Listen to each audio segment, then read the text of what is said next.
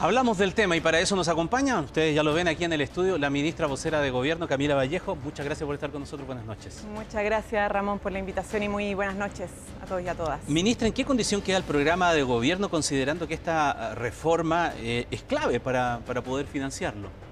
Bueno, nos quedan tres años de gobierno y por cierto que vamos a seguir trabajando en buscar los caminos que sean necesarios a través del diálogo y los acuerdos para encontrar las soluciones para la gente. Yo quiero insistir en este punto, porque aquí más allá de la lectura política, la lectura de las consecuencias para la gente es importante también hacerlas ver, eh, porque la reforma tributaria, más allá de que uno podría señalar que técnicamente se podrían mejorar, etcétera, lo que buscaba por principio como idea matriz, que fue lo que se rechazó, la idea de legislar, cuando uno vota la idea de legislar, vota si es que está a favor o en contra de la idea matriz de un proyecto, eh, respecto a lo que busca, ¿no? Y esta buscaba recaudar de los que más tenían para poder financiar el aumento de la PG1, las comisarías, ¿cierto? La reducción de los tiempos de la lista de espera, eh, el aumento del per cápita en los consultorios, etcétera, etcétera, el tema de los cuidados. Y por lo tanto, esto, aquí no hay una pérdida, eh, una derrota para nosotros. Nosotros seguimos gobernando, somos ministros y ministras. De aprobarse la reforma tributaria, incluso teníamos que haber pagado más impuestos por esta reforma tributaria. Eh, pero pierde la gente, ¿ah? porque hay pensionados que todavía están esperando el aumento de su PGU, ¿no? Eh, y esta posibilidad de verla aumentada en un próximo año, por ejemplo, a finales de año, se posterga por el retraso cierto de una discusión tan importante. Pero nuestro programa de gobierno, insisto, tiene cuestiones fundamentales. Lo es la tributaria, es buscar las recaudaciones, lo es la reforma de pensiones, la reforma de salud, ¿cierto? La estrategia nacional del litio y vamos a seguir trabajando en esa dirección para tener un país que alcance el desarrollo tan esperado para nuestros compatriotas. Bueno, precisamente... Eh, el gobierno asume que el rechazo implica esto no poder presentar un proyecto eh, de reforma tributaria en un año más. Pero existe una posibilidad que es insistir ante el Senado, aunque, ya estaba explicado ahí en la nota, se requiere un quórum más alto. Ahora, en virtud de conseguir ese quórum más alto, ¿la moneda no está dispuesta a negociar con la derecha para que no haya que esperar un año? O sea, nosotros siempre hemos estado disponibles a dialogar y generar acuerdos con los sectores de la oposición. En la oposición está la derecha, están distintos sectores, no solamente la derecha, y eso ha sido parte del trabajo que hemos hecho y que hemos demostrado ser capaces de hacer. Eh, y creo que es importante decir esto porque uno eh, es hechos más que palabras, ¿no? Eh, no vale solo los discursos, sino que qué es lo que hemos hecho para demostrar la disposición al diálogo, la, disposición a negociar y llegar a acuerdos. ¿ah? Eh, lo hicimos, por ejemplo, con el proyecto 40 horas. Presentamos como gobierno varias indicaciones que fueron respaldadas transversalmente justo, justamente a propósito del diálogo que hicimos con el mundo empresarial, sindical eh, y con la oposición. Y logramos un avance sustantivo con sectores de la oposición en el Senado para darle un avance a las 40 horas. ¿Qué quiero decir con esto? Es que no pueden poner en duda que haya disposición y nosotros lo hemos señalado desde el día número uno con la reforma tributaria.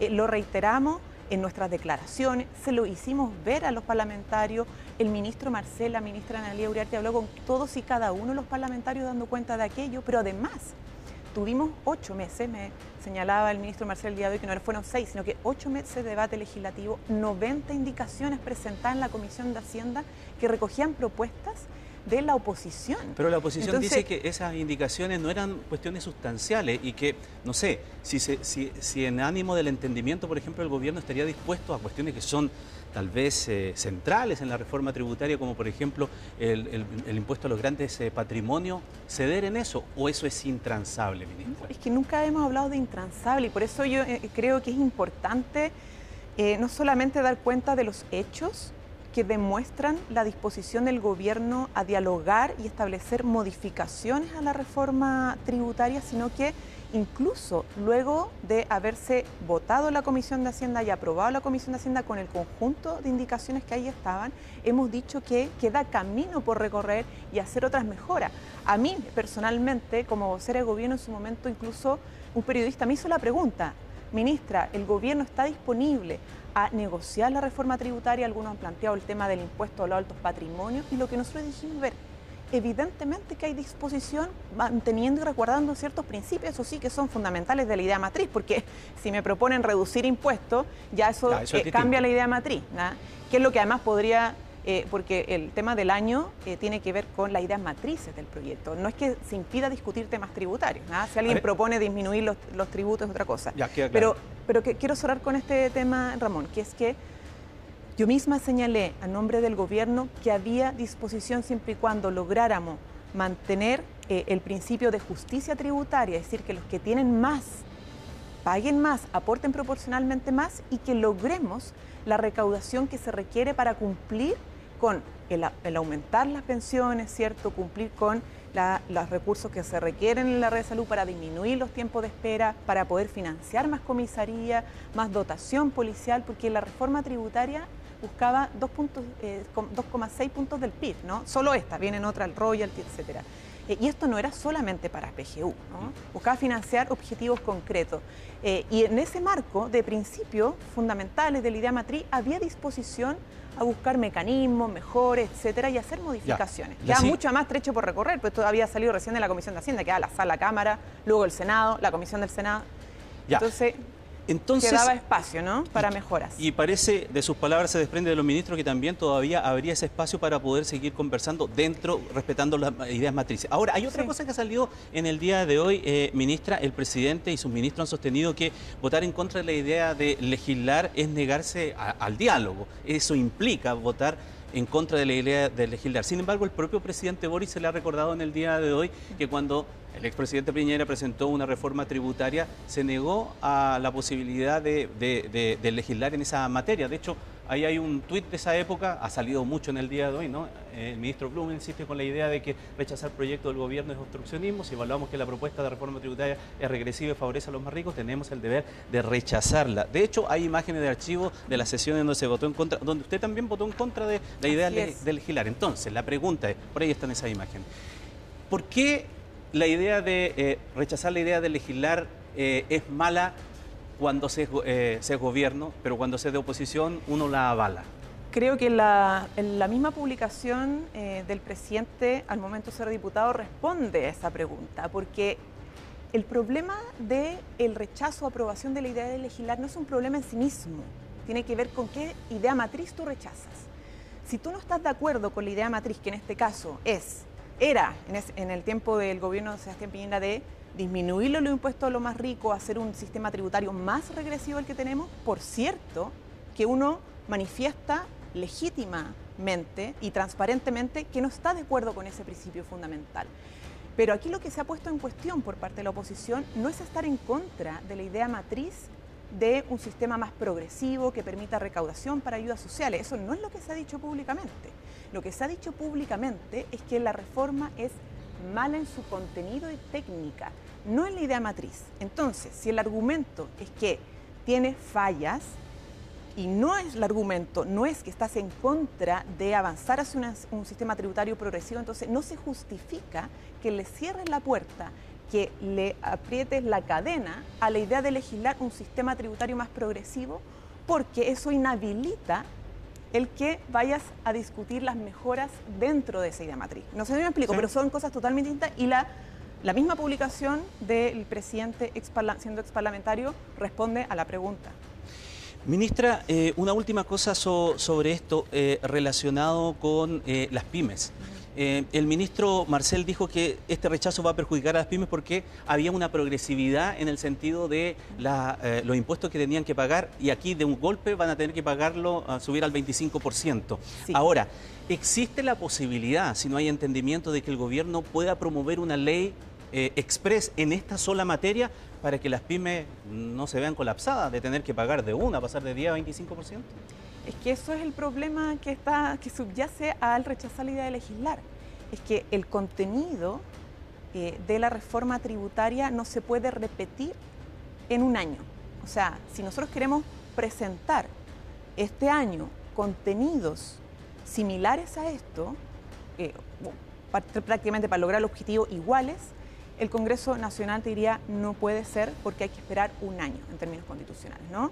Eh, y ese es el impedimento que se genera. Por lo tanto, sí haber rechazado la idea de legislar la reforma tributaria es una muy mala noticia para las pymes, ya porque se les va a tener que subir lamentablemente, producto de la reforma tributaria del gobierno anterior, este año no hay un camino paralelo. Ah, de 10 a 25% del impuesto a la renta a las pymes. Y no hay un camino paralelo, express. Es que todos los caminos, las alternativas para lograr eh, evitar que esto sea lo antes posible un impacto negativo para la gente o una postergación de los avances en su calidad de vida, es que es lo que estamos explorando, ¿no? Está la posibilidad de la insistencia, que requiere un quórum más alto, eh, y estamos explorando también otras alternativas que no podemos, obviamente, hoy día eh, confirmar nada porque requeremos también una conversación con el mismo presidente de la República, pero la disposición y el ánimo de este gobierno es no cerrarle las puertas a la posibilidad de mejorar la calidad de vida de las personas lo antes posible, ¿no? Eh, y porque si no, tendríamos que esperar un año y todo se posterga un poco más. Queremos adelantar esa posibilidad y para eso estamos explorando otras soluciones en este 2023. Aprovechando que usted está aquí y ante la insistencia, yo sé que el otro día cuando dio la conferencia de prensa, ya sé la primera pregunta que me van a ah, hacer, pero antes que le haga la pregunta, vamos a ver la nota porque se habla de que mañana podríamos tener novedades en un ajuste ministerial. Veamos la nota y le hacemos la inevitable pregunta a la ministra vocera de Gobierno. Presidente. No hubo más que una sonrisa para esta particular petición. En otras, sin embargo, hasta tomó nota. Es que el cambio de gabinete sería inminente en la moneda en la antesala al primer aniversario de gobierno. Entiendo yo que el gobierno anunció que este cambio se debiese producir mañana. Ajuste ministerial con el que Boric buscaría mejorar la gestión para su tercer tiempo. Pero si hace días la presión oficialista empujaba cambios en carteras sectoriales como cultura y deporte, en las últimas horas los dardos apuntan al ministro de Educación. El altercado que Marco Antonio Ávila tuvo con la diputada ecologista Viviana Delgado habría sido clave, según algunos, para el rechazo de la reforma tributaria. Incidió significativamente para el rechazo en general de la reforma tributaria. Yo espero que el presidente Gabriel Boric evalúe bastante bien la permanencia del ministro Ávila. El ministro de Educación simplemente ya no da para más. ¿Se hace urgente el cambio de gabinete? Sí. La permanencia de una persona eh, si es prescindible para facilitar eh, el objetivo del gobierno, creo que uno tiene que tener el alto altruista de dar un paso al costado. El ministro de Educación ha hecho una buena gestión que no necesariamente se debe ver empañada por un error puntual del cual ya pidió disculpas. ¿Qué le parecieron las declaraciones de la vocera ayer que dijo que, su que no era un comportamiento de un ministro? Estuvo ausente en la ceremonia del 8M en La Moneda, pero este jueves el jefe de la cartera de Educación reapareció en una clase magistral liderada por la expresidenta Bachelet en la Universidad de Chile. En el norte, el presidente Boric se refería así a los efectos que dejó el episodio de Ávila con la parlamentaria. En ningún caso le atribuyo la responsabilidad por eh, que un proyecto estructural se caiga o no se caiga. Yo no justifico que nadie, ningún ministro, le levante la voz a una diputada ni a nadie. No corresponde y el ministro ha sido personalmente, personalmente, reprendido por aquello. El mandatario llamó a tener proporcionalidad sobre las sanciones que se aplican ante un error. Consultado sobre su responsabilidad en la derrota del Ejecutivo, el ministro de Educación contestó así. Quienes le dijeron eh, no a la reforma tributaria, finalmente no le dicen no a un gobierno, no le dicen no a un ministro, no le dicen nada, no le dicen no más que a la ciudadanía. ¿Hay se agrandó la situación también, que hubo una intención detrás de eso? Yo diría que hay varias eh, antecedentes que ustedes, me imagino, en la prensa tendrán que averiguar como corresponde. En medio de la presión oficialista, desde el PC hicieron un llamado al mandatario que tuvo inmediata respuesta. Lo que corresponde al cambio de gabinete es que llegue gente con convicción a defender el programa de gobierno. Y yo creo que eso es fundamental. Acá no podemos caer en el chantaje de la derecha ni de las negociaciones espurias que muchas veces terminan con las demandas ciudadanas bajo la mesa. Yo no veo a nadie que no esté defendiendo hoy día el programa de gobierno. Y el programa de gobierno además se va ajustando según las necesidades de la gente. Cambio de gabinete que se produciría luego de uno de los golpes más duros para el gobierno en el Congreso, con la expectativa de dar un nuevo aire a la administración Boric. Ya, ministro, yo sé que es el presidente de la República el que hace los cambios, que no se anuncian los cambios, aunque hubo una presidenta de la República que lo anunció en un, programa de televisión alguna vez, pero yo sé que usted no lo va a hacer. Hay innovaciones. sí, hay innovaciones. Yo sé que no lo va a hacer usted. Entonces se lo voy a preguntar de, otra manera. Eh, dado que este impasse con el ministro eh, de Educación es tan fuerte, eh, ¿camina sobre la cuerda floja el ministro Ávila? Bueno, yo voy a repetir hasta el cansancio lo que usted ya sabe que voy a decir.